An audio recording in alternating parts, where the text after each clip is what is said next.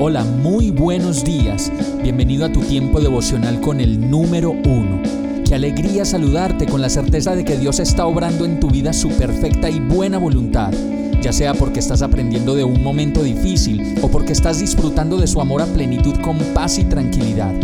Llegó la hora de tomar tu Biblia, pues de seguro Dios te va a hablar, te va a reconfortar y lo mejor de todo, te va a dar las respuestas que estabas buscando. ¿Qué esperas? Vamos, súbete de una vez en este pequeño pero eterno vuelo devocional con destino al cielo.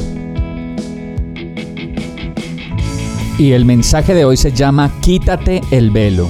Segunda de Corintios 3:16 dice, pero cada vez que alguien se vuelve al Señor, el velo es quitado. Muchos de nosotros luchamos a diario con sentimientos, pensamientos, mentiras, frustraciones, rencores, amarguras, falta de perdón, inseguridad, incredulidad y falta de paz.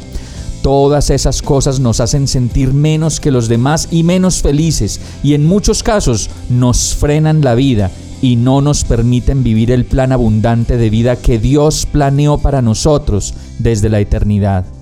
Es por eso que todas las mentiras que creemos nos hacen vivir como esclavos de la tristeza, del miedo, de la opresión, de la inseguridad y de muchas cosas más que solo quitando ese velo de mentira que hay a nuestro alrededor podemos dejar.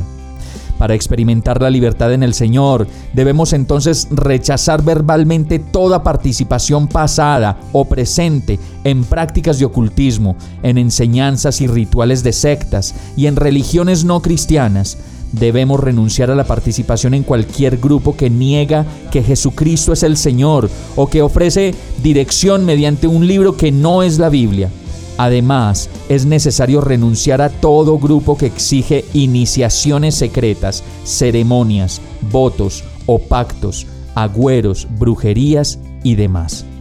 Posiblemente esa vida de ruina, insatisfacción, locura, inseguridad, violencia, deudas, corrupción, depresión, ansiedad, enfermedad, soledad y falta de paz que puedas estar viviendo se deba a que has abierto puertas espirituales donde no las debiste haber abierto y necesitas quitar el velo con la palabra de Dios, guiándote a la libertad del Espíritu que tanto necesitas.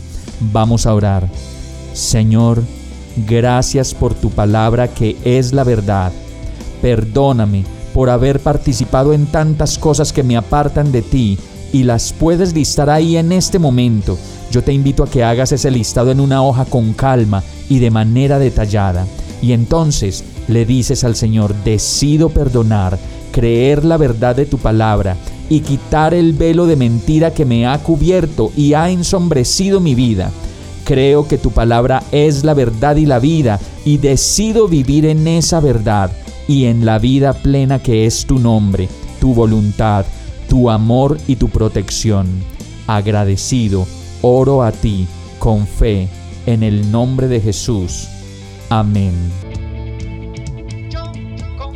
Hemos llegado al final de este tiempo con el número uno no te detengas, sigue meditando durante todo tu día en Dios, descansa en Él, suelta los remos y déjate llevar por el viento suave y apacible de su Santo Espíritu.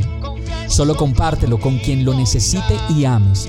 Hoy, de la mano de Dios, todo será un gran día. Para más información visita nuestra página www.iglesiabierta.com o llámanos al 313-334-0116. Oramos y rogamos para que cada día te enamores más de Dios y para que no pares de pasar todo tu tiempo con el número uno